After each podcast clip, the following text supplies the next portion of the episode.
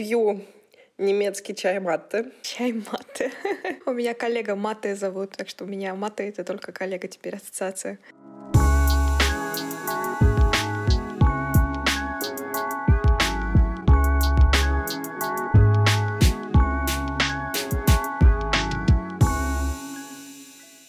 Всем привет! Я Полина Ипарова. Вы слушаете подкаст «Расскажи про стажировку». И в этом выпуске про свою стажировку нам расскажет врач-анестезиолог из Германии Анна Махмудова. Аня, привет! Привет, Полин. Какое представление? Как ты правильно уже сказала, я сейчас работаю врачом. Врачом не специалистом, то есть мне пока еще работать и работать. До этого момента я только начала э, в сентябре месяце ездила на стажировки, пока училась, а, училась в первом меди. Ездила на три стажировки и закончила, точнее, начала свой путь как раз в Германии после а, окончания вуза. Ты мой долгожданный гость, потому что ты отличный пример, к чему можно, могут привести стажировки. И мне также хочется поделиться историей в целом твоего переезда, не только стажировками, потому что он случился, несмотря на локдаун и Минздрав и другие трудности. Да, не благодаря, вопреки, так скажем. Это точно, кстати. Я даже, кстати, сама не знала, что ты ездила аж на три стажировки. Вот давай с самого начала, с чего вообще все началось? Ну вот на третьем курсе я решила решила, что мне скучно э, сидеть летом э, на одном месте. Работы нет, хочется какой-то какой движухи. Э, я очень хотела быть гинекологом, акушером-гинекологом, то есть больше в акушерскую сторону. И мне не очень нравилось, как это все происходит в УКБ. В общем, не очень мне нравилось, как там все организовано. И хотелось мне что-то делать руками. И я нашла ИФМСА. В тот момент этот ИФМСА был не таким популярным. В интернете загуглила, что они с 1950 какого-то там года работают в Москве. Но я не припомню, чтобы мне кто-то про это рассказывал. То есть мы каким-то образом с моей одногруппницей э, нашли информацию про ИФМСА. В тот момент это еще стоило не таких бешеных денег, как сейчас. Что оплатила взнос, пришла, сдала экзамен, сказали, э, твой английский недостаточно идеален, поэтому у тебя на выбор только страны третьего мира. Латинская Америка была, э, Бразилия была, были, ну, то есть не было ничего в Европе. И я решила, а что бы нет, почему бы не поехать в Бразилию? Я насколько знаю, что в Бразилии гораздо больше дают делать, нежели в Европе это не такой уж и плохой вариант. Да, это есть. Ты знаешь, Полин, мне вообще, в принципе, везло со стажировками. Я и в Германии проходила дважды стажировку, на которой мне давали делать все. То есть, э, мне кажется, это все-таки зависит тоже от э, твоего настроя, как ты вообще горишь, не горишь, нравится тебе, не нравится это. У меня и вот и в Германии опыт был, про другие страны ничего сказать не могу. И в Бразилии мне давали очень много. То есть, на тот момент я закончила третий курс, и как бы у меня практических э, навыков ноль. Я даже, ну, как бы я в отделении-то никогда толком не была к концу третьего курса. Вот, и когда я приехала, мне сказали, вот, родзал, иди рожай, как бы окей. пошла и родила. Э, это было такое невероятное впечатление, э, приключение даже, я бы сказала. Ну, то есть у тебя полностью перетряхивается вся твоя грязь, э, пыль в голове, и ты просто как заново рождаешься, иначе не могу это сказать. Каждый день у тебя какие-то новые вещи происходят, каждый день что-то новое как бы ты пробуешь. Все абсолютно по-другому выглядит, нежели в наших больницах. Мне это безумно нравилось. Я там даже записывала постоянно в дневник себе какие-то истории, потому что я не могла тупо держать это, эту всю информацию в голове. Столько ее было. Что вот это было прям супер. Бразилия супер. Всем рекомендую. Так, хорошо. И что было после Бразилии? Ой, ой, в Бразилии я познакомилась... Вообще, кстати говоря, почему стажировки супер? Потому что э, стажировки — это нетворкинг. А Лера уже говорила в предыдущем подкасте про это. Это действительно очень важно. То есть как бы одно за другое цепляется. Человек, следующий человек, третий человек. И потом ты оказываешься в каком-то месте, о котором ты даже мечтать не мог, да? И, соответственно, в Бразилии я познакомилась с девочкой. Она была с, из Словении. И эта девочка проходила практиш яр. Практиш яр — это шестой курс обучения в медицинском вузе в Германии. Проходила его в клинике в которой я сейчас работаю. Да, я подписалась на нее в Инстаграме, я следила, мы переписывались, она приехала сюда на год, я смотрела, блин, классно, супер, и потом уже, собственно, поехала на вторую стажировку, и потом уже оказалась здесь э, как работник уже. Если бы я не поехала в Бразилию, если бы я не познакомилась с этой девочкой, то я, я бы здесь никогда не оказалась. Вот я, я имею в виду, что это очень важно, что одно за другое цепляется всегда. Твоя вторая стажировка была уже в Германии. Да, вторая стажировка у меня была уже в этой клинике, где я сейчас. Мне, мне хотелось поехать на стажировку летом. У меня уже неплохой был уровень немецкого, я его учила так на всякий случай в течение учебы. То есть он мне не сказать, что был какой-то крепкий, хороший язык, нет. Я решила, почему бы нет, И мне никто не советовал, на самом деле. Не знаю, как эта мысль пришла вообще в голову, но я решила написать письмо шефу клиники анестезиологии и интенсивной терапии вот в этой э, больнице. К тому моменту я уже перехотела быть гинекологом. И ну, я написала, по, по правде сказать, еще в несколько десятков клиник в тот момент. Но из них остальных отвечали мне как-то не очень охотно. Из этой клиники ответили быстро. Шеф ответил очень четко. И, кстати, что еще очень здорово, что всю информацию практически о врачах можно найти в интернете.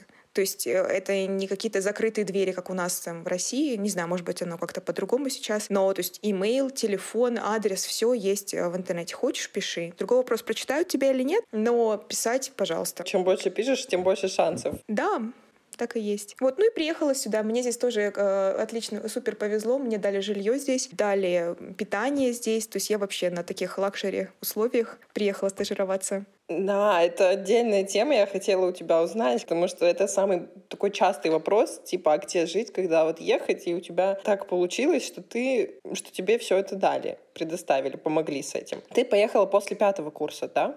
Ну, по-моему, да, да. И как ты договаривалась, чтобы тебе дали жилье? Ну, я не то чтобы договаривалась, просто я написала, это было бы супер, если вы мне дадите где пожить, потому что в вашем там захолустье я не знаю, где, как можно вообще. Ну, то есть, ладно, если это Берлин там какой-нибудь или Мюнхен, там можно как-то Airbnb или еще какие-то варианты выкрутиться. А в городе, где я сейчас, э, достаточно сложно найти жилье без помощи. Я так и написала, говорю, я к вам приеду с большим удовольствием, хочу, хочу, э, из штанов выпрыгнуть хочу, как я сильно хочу у вас работать. И настолько, видимо, они проникли прониклись э, этим рвением и сказали, приезжаем, мы вот у нас есть общежитие для новоприбывших. Вот. И это не единственный случай. Я сейчас уже больше общаюсь с ребятами, которые сюда тоже переехали. Многим поначалу дают жилье. То есть я не говорю про мой город, я вообще в целом. То есть это такая достаточно распространенная практика. Другой вопрос, что нужно попросить. Вот если ты просишь, ты получишь какой-то ответ, положительный, негативный, неважно. Главное попросить, не стесняться. То есть тебе его полностью предоставили, ты за жилье не платила? Да, да, питание в больнице тебе тоже предоставили. Да-да-да, это было вообще супер, потому что порции в Германии просто какие-то невероятные. Вот, и я всегда была сытая. Да, мне говорят, что стажировки это дорого, та стажировка вообще не была дорогой. То есть Бразилия, да, потому что ФМСА, там взносы, сборы, вот это все, билеты. Но при большом желании, честно, можно и небольшими средствами обойтись. Ты приехала после пятого курса, что тебе давали там делать? Все. Как проходила твоя стажировка? Это была анестезия. Анестезия вообще такая замечательная специальность, в которой вообще очень много чего можно делать руками, и руки всегда нужны. Мне, ну вот на тот момент и интубировать давали, то есть это был пятый курс, и всякие маски логниальные сувать, лексюли класть, контакт с пациентом. То есть если ты говоришь особенно на немецком языке, так, пожалуйста, флаг тебе в руки. Идешь в отделение общаться с пациентом. То есть, ну все. Ну то есть ты не имеешь права подписывать, естественно, ты не имеешь права какие-то сложные вещи самостоятельно делать, то есть ты все время с врачом. ты поехала на эту стажировку, просто написав самостоятельное письмо, никто за тебя не договаривался. И у многих ребят я наблюдаю такой страх, ну или не страх, а сомнение вообще, с какой стати они тебя должны брать, какой им от этого профит. Как ты на это отвечаешь? Так об этом думать не нужно. Так это то же самое, как устроиться на работу. Почему ты думаешь о том, что другие там о тебе подумают? Главное, что ты о себе думаешь. Я классный, я могу, я поеду. Это верно, но именно вот почему им нужно брать, то есть студентов, почему они должны тебя бесплатно обучать? Ну, это преемственность какая-то. Здесь вообще немного по-другому это все. И в Бразилии, в принципе, тоже так было. Тут все обучают младших. Тут не стоит вопрос, э, ты это, не ты, это кто-то другой лет. Просто всегда, когда приходит какой-то новенький, его втягивают в курс дела, неважно, первый ты там курс, пятый ты там курс. Просто здесь вот нет такой конкуренции, что ли я бы сказала. То есть тебя хотят быстрее вести в курс дела, потому что даже если ты уедешь, потому что, может быть, ты вернешься, может быть, ты будешь работать в другом месте, но все равно здесь как-то люди по-другому к этому относятся. Короче, не западло. Нет, это, это действительно здорово. И опять же, у меня очень плохой опыт э, практик в России. И, может быть, у кого-то а, лучший опыт, у меня он был очень плохой. То есть каждый раз, когда я приходила в отделение, медсестры были не очень доброжелательные, врачи были закрыты. То есть у меня опыта хорошего нет.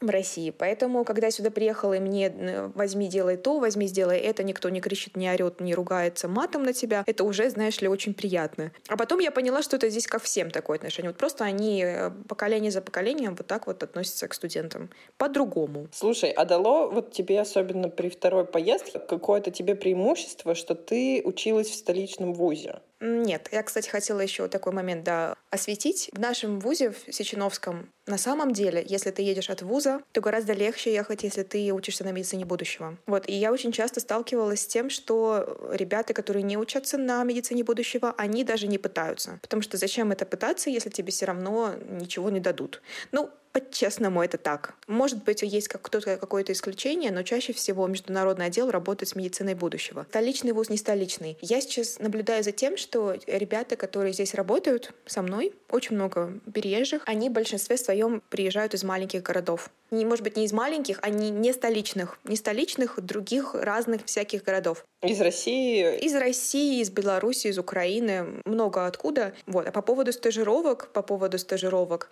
нет, никаких преимуществ мне это не дало тоже хотела осветить, чтобы ребята из не московских вузов не сомневались в себе и дело не в вузе. Ну, я так скажу, когда кто-то читает твое резюме, им, в принципе, что вот это тарабарщина на кириллице, что это тарабарщина на кириллице, им, в принципе, все равно, потому что оно все для них э, страна третьего мира. Ну, третьего мира в смысле не развивающаяся, я имею в виду, что есть первая страна э, мира в Германии, это Германия, вторая страна — это ЕУ, Союз Европейский, и третья — это все, все, все остальное. Вот все, что все остальное, им все равно, где ты там учился. Учился хорошо. Когда ты ехал на стажировку, ты говорила, что ты планируешь работать там? Или ты просто ехала, типа, посмотреть?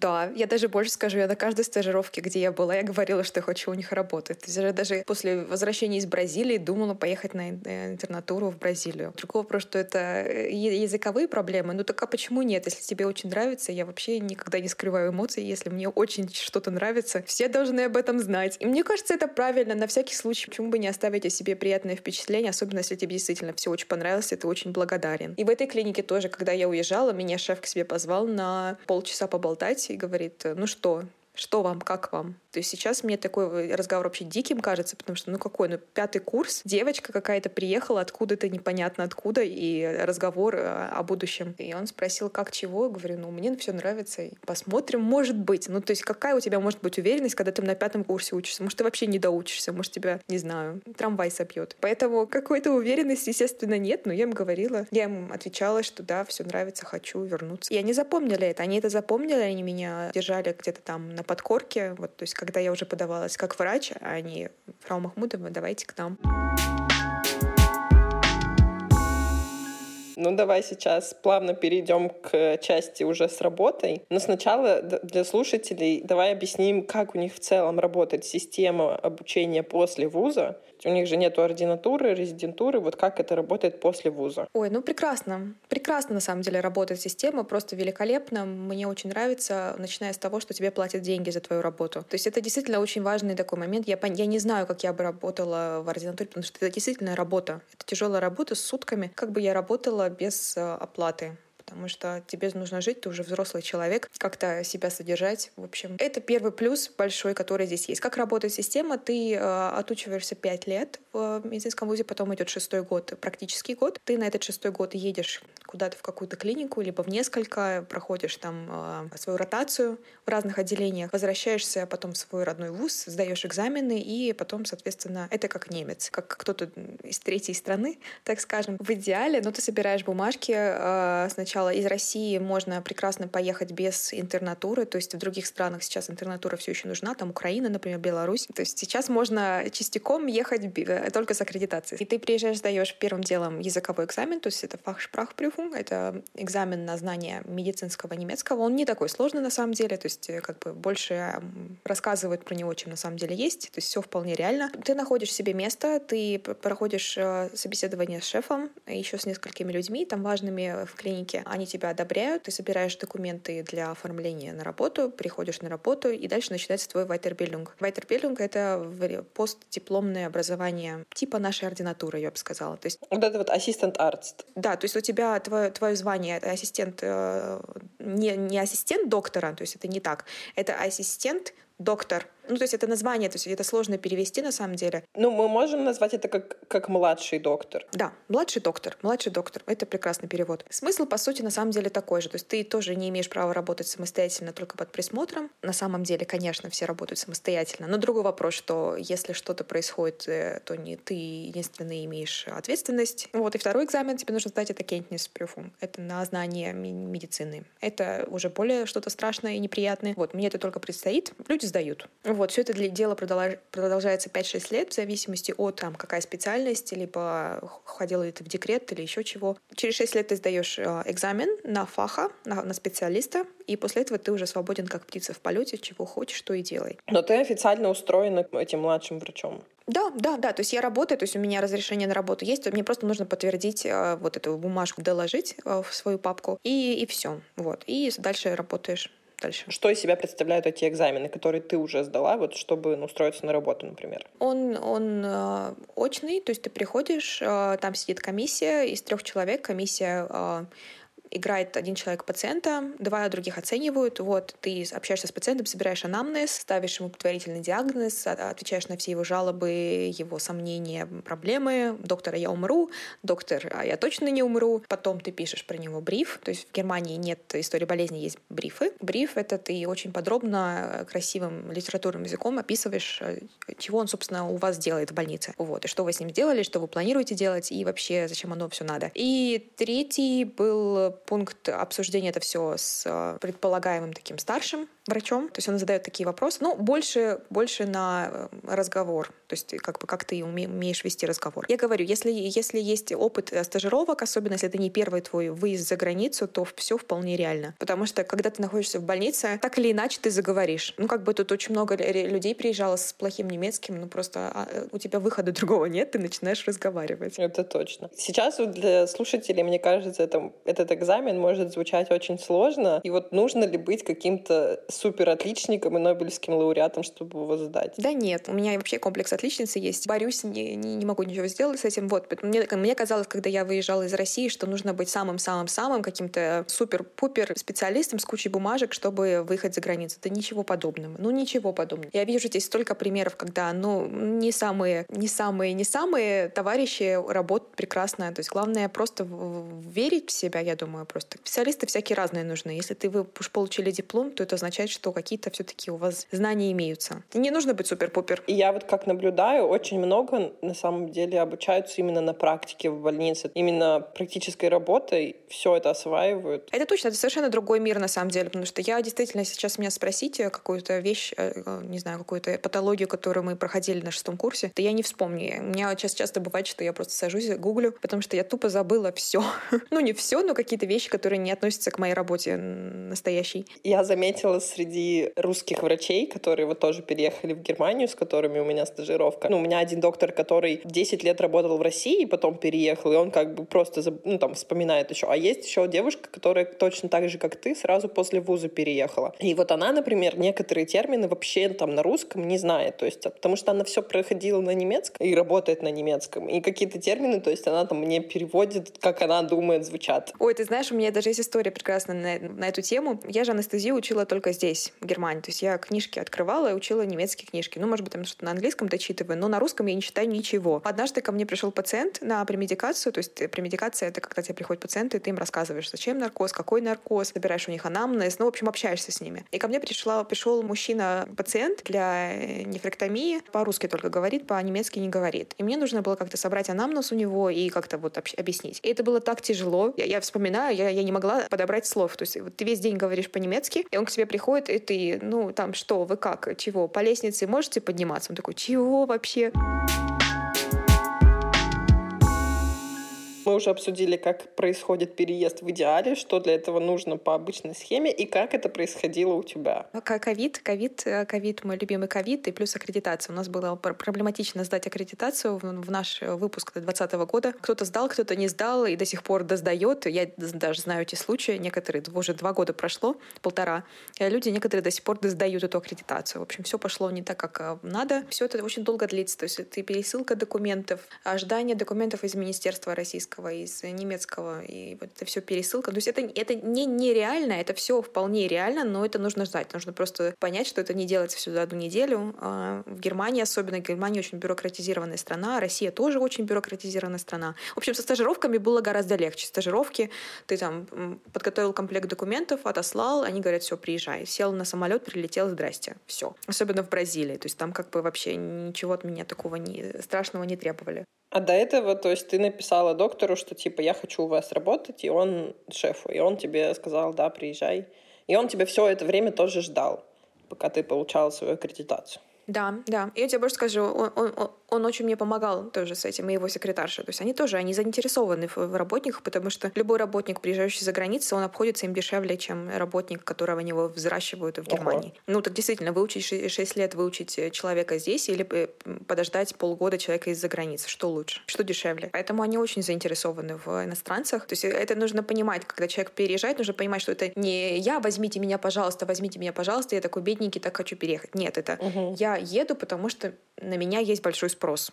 Круто. Это хорошая мысль. Ты в итоге получила свою аккредитацию. Потом начала получать визу, принесла им пакет документов и свой терминный экзамен.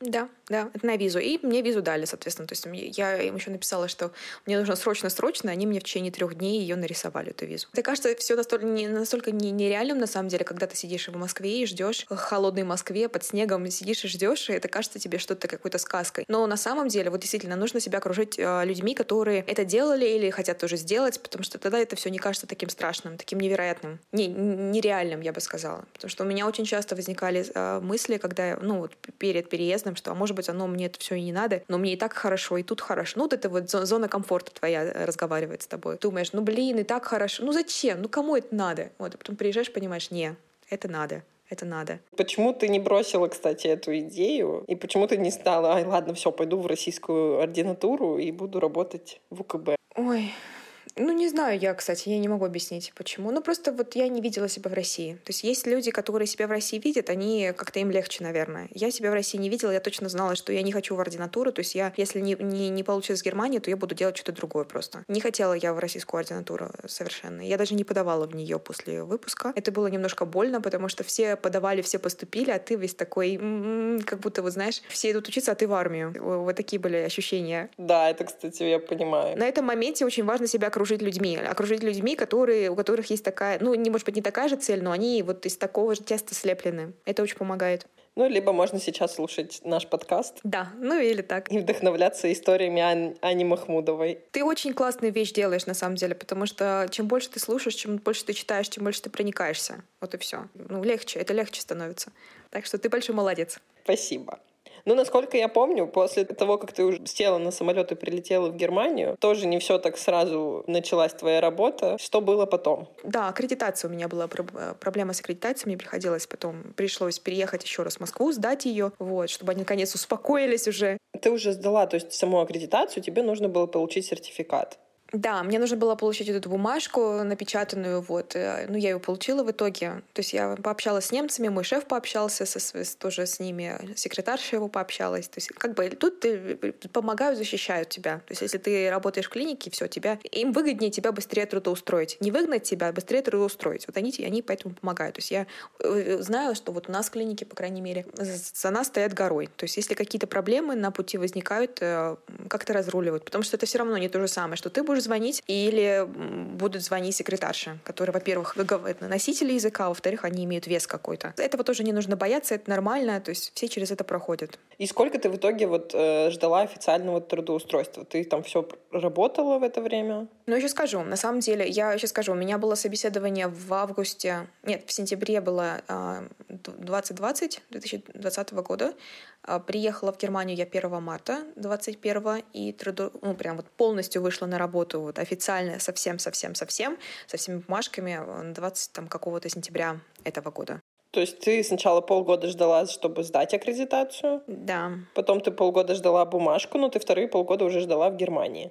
Да, я уже здесь работала, то есть есть такая замечательная вещь в Германии, называется госпитация. Госпитация, есть две замечательные вещи, формулятур и а, госпитация. Формулятур — это когда ты а, студент, и ты приезжаешь на практику.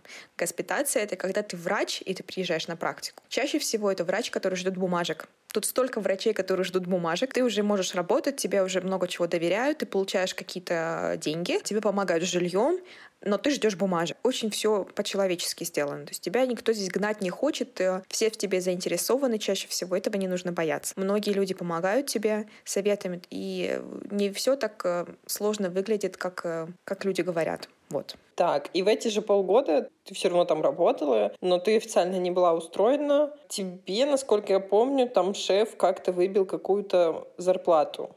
Да, у меня была зарплата. Как тоже это получилось? Ну, как это получилось? Я просто хочу тоже это озвучить и рассказать, потому что многие такие, ой, вот полгода ждать в Германии, а как я буду, а на что я буду жить, кушать, спать? Типа, как, откуда брать деньги, короче? В моей клинике существует такая практика, что вот людям, которые на госпитации, им платят деньги, потому что, потому что, ну, тебе нужно как-то жить. Я знаю, что во многих клиниках так делают, но в крупных скорее нет, чем да. Но опять же, в крупных городах ты быстрее сдаешь документы, экзамен, э, быстрее сдаешь экзамены, и ты быстрее готов. То есть ты, ну что там, три месяца ты можешь прожить в Германии. Это не так дорого стоит, особенно если тебе дают жилье. Это не, ну как бы Германия, она не такая дорогая страна на самом деле. Если ты не будешь там, конечно, по ресторанам каждый день ходить, то прекрасно можно три месяца, там четыре месяца. То есть как я и жила. Я же первые три-четыре месяца жила на свои деньги, и, и ничего. Не нужны какие-то горы, не нужны какие-то миллионы на это. Я вот очень люблю, очень люблю, когда вот в Инстаграме блогеры, которые переехали, они начинают, вот их спрашивают, сколько вы потратили на переезд, и они начинают считать. Тут посчитали, здесь посчитали, получается какая-то астрономическая сумма, там под миллионы э, рублей. Вот, люди, конечно, начинают пугаться. Не-не-не, я не могу себе этого позволить. Но нужно понимать, что, во-первых, скорее всего, это будет не такая большая сумма. Во-вторых, это все не разовый платеж. В-третьих, вы такую же сумму потратите, пока вы будете жить в России. Да, я вот тоже всегда на самом деле сравниваю. Конечно, переезд в любом случае надо подкопить, потому что там на первое время, на какие-то визы, затраты. Да, конечно. Но потом я, с другой стороны, думаю, что точно так же люди два года работают в ординатуре, и на что-то тоже живут. На что для меня, если честно, это большой секрет. На что? Вот-вот-вот же, да, да. Находят люди как-то деньги, и на это тоже можно найти. Было бы желание. Спустя полгода ты получила наконец-то сертификат аккредитации, и тебя устроили на полноценную работу. Yeah. Да. Да, работаю, работаю уже, уже сколько работаю? Ну, уже месяца четыре работаю три, три-четыре месяца уже работаю. Но ощущается больше, потому что я-то с марта здесь, и с марта я как бы в этом всем кручусь. С, с сентября я деньги получаю, так скажем, большие. А все остальное осталось, в принципе, тем же. Единственное, что я дежурство начала делать вот э, в октябре. Дежурство тоже такая неприятная вещь, но надо, надо делать. Ну, дежурство, они везде дежурство. Какие плюсы и минусы ты сейчас видишь в своей работе? Плюс, во-первых, очень жирный плюс — это то, что все очень коллегиальные, и все и не такая иерархия, как в России. То есть ты действительно можешь э, пойти на кухню а, пить чай с шефом и профессором с кучей степеней, и ничего тебе за это не будет. Или ты там все время можешь задать вопросы, никто на тебя не будет орать, никто не будет говорить, какой же ты тупой, и, боже мой, как тебя вообще земля носит. То есть э, вопросы все отвечаются, ошибки исправляются, то есть здесь люди заинтересованы в том, чтобы ошибки не повторялись. Я на самом начале очень боялась, ко мне приходил шеф, ну, там, во время операции, и вот меня ставил, говорит, все, сейчас я тебя буду спрашивать, начинать вопросы задавать. И я так тряслась, знаешь, как осиновый прутик. Э, думала, боже мой, что меня сейчас выгонят, если я не отвечу на вопросы. Нет. Смысл в том, чтобы ты вопросы эти запомнил, дома почитал и пришел умнее. То есть в этом смысл. Не в том, чтобы тебя унизить или показать, что вот я умная, а ты не очень. Нет. Такого здесь нет. Это первый плюс, очень жирный плюс. Это, это действительно очень ощущается. Второй плюс — это, конечно, деньги деньги, ну, тут я ничего не буду говорить, потому что это и так понятно, мне кажется. Чувствовать себя комфортно, снимать жилье, какое хочешь, покупать, что хочешь, э, есть еду, какую хочешь, это тоже жирный плюс. То есть не думать о каких-то таких базовых вещах. А в-третьих, даже в маленьких клиниках Германии очень все хорошо с материалами. То есть есть все. Вот что тебе надо, то, то и есть. То есть а, не будет такого, что ты там будешь искать какое-то лекарство, а у вас его в клинике не будет. Или это, как мне рассказывали белорусские товарищи, в Беларуси какие-то ваяли сами какие-то нервные стимуляторы для, ну, из, там, из проволоки, потому что не было, а очень хотелось попробовать, как это. То есть у нас здесь все это есть. То есть, ну, понятно, что в Москве, может быть, не так все плохо с этим, да, но, опять же, есть клиники, в которых там каких-то вещей не хватает, перчаток не хватает, я не знаю, жидкости для стерилизации не хватает. Ну, в общем, тут таких проблем, ты об этом не думаешь, ты об этом вообще не думаешь. То есть ты просто взял перчатки, хоть 500 перчаток ты там за день потратишь, никто тебе слова не скажет. У моего врача, с которым я сейчас работаю, он 10 лет работал в одной больнице в Москве, и вот ну, он занимается малоинвазивной кардиологией, вот он вспоминает и рассказывает, что здесь он, он сам, во-первых, занимается, заказывает какие катетеры все на, на операционную, то есть какие ему нужны, другим, то есть он все в этом разбирается, и он заказывает всякие разные на все случаи жизни там, и все, можно вообще в любой момент, там хоть 500 катетеров ты за одну операцию, ну, условно говорю, много, короче, можно взять. Поменять, там что-то не идет, поменять катетер, выкинуть, да, и поменять. Поменять тоже, да. И он да, рассказывает, да, да. что когда вот он работал в больнице в Москве, у них в одно время было правило один пациент, один катетер. Ну, я надеюсь, что сейчас уже, конечно, ситуация получше, но про материалы это точно. Я могу единственное, что хорошо, сказать хорошего про это, когда у тебя меньше материалов, меньше вещей, ты учишься выкручиваться. То есть это может быть не всегда лучше для пациента, но ты более таки начинаешь крутиться, вертеться, так скажем. Здесь, когда у тебя вот бывают такие ситуации, у тебя нет какой-то детали, ты такой, все, я не буду проводить наркоз. Ну, как бы это же глупость. То есть можно разными вещами обходиться. А тут нету, вот у нас не работает эта кнопка, мы не будем делать наркоз. Ты думаешь, ну ладно, раз не работает кнопка, значит не будем. Ну, короче, в этом тоже должен быть баланс. Да. Окей, отлично. И есть ли какие-то минусы? М, минусы.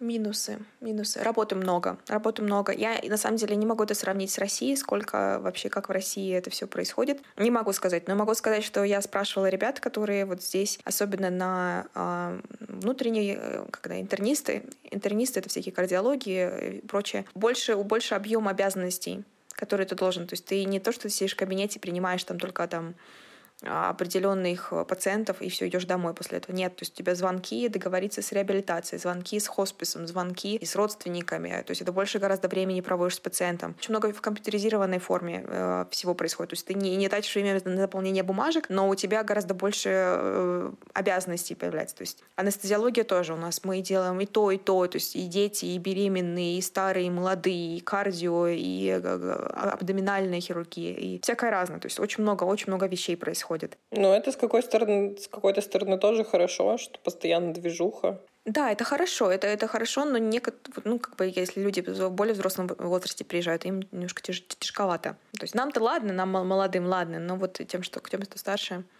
а отражается ли вот этот объем работы как-то на то, что там ты перерабатываешь или ты сидишь, там у тебя вот рабочий день условно до шести, а ты там до восьми сидишь? Ну вот если по-честному, я не сказала бы, что я перерабатываю. То есть нет, я... Ну это э, такая история анестезиологическая. У нас операции кончились, пришел, пришла смена на дежурная, поменяла тебя, даже если эта операция еще идет. То есть ты, ты не хирург, который стоишь, пока не сделал, не уйдешь. То есть здесь, э, ну, я бы не сказала, что мы перерабатываем. Вот больше, больше вещей в одном дне у тебя. То есть ты в конце дня больше, больше уставший. Даже если учесть, что у тебя день там, до четырех, ты после в эти, 4 часа чувствуешь, что ты так, ну, выжатый лимон. Так, и какие у тебя дальнейшие планы? Вот продолжать работать.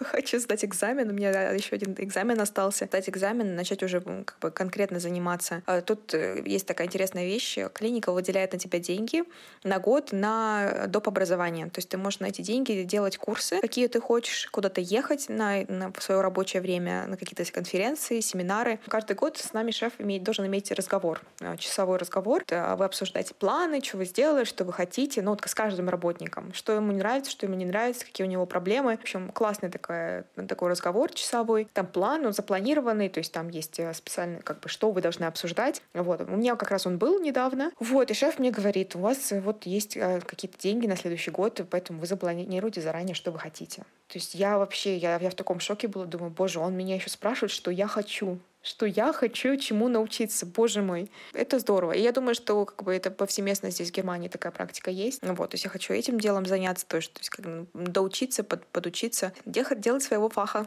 То есть у меня пока планы простые. Какой ты совет дашь тем, кто тоже думает переезжать в другую страну и работать там врачом?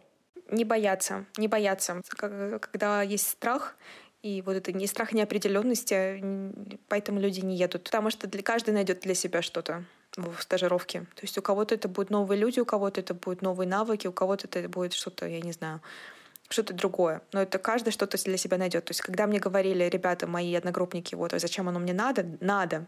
Надо. Я думаю, что вообще без этого э, сложно себе представить вообще медицину будущего. А, вот, например, европейцы, они учатся в университете, они обязательно ездят куда-то дополнительно. Просто чтобы как-то с другой стороны посмотреть, как оно вообще может быть иначе. Это на самом деле очень важно, потому что я за это и топлю. То есть я не, не то, что там давайте сейчас мы все послушаем и все мы резко переедем из России. Нет. Не, не обязательно. Да, это очень важно именно съездить, посмотреть, как это работает по-другому, потому что очень сложно научиться вот в неидеальной системе и как-то сделать ее идеальной. Нужно все равно съездить нужно поменять. Идеальнее, точно. В том числе и используя свои какие-то знания из других стран. И потом приехать, например, и сказать, а вот знаете, вот у них вот так, и это очень круто работает. Либо наоборот, а вот у них это тоже так же работает, но в этом есть какой-то минус. Я согласна абсолютно, потому что действительно, ты, ты когда работаешь долго на одном месте, ты же даже не знаешь, как может быть иначе. Ты просто привык и думаешь, ну и так норм, да, проблема. Вот, например, я просто пример, пример приведу. В Германии, когда перевязки делают пациентам, к ним приезжает медсестра сестра со специальной тачкой. На этой тачке есть все возможные пластыри, всякие разные бинты, там э,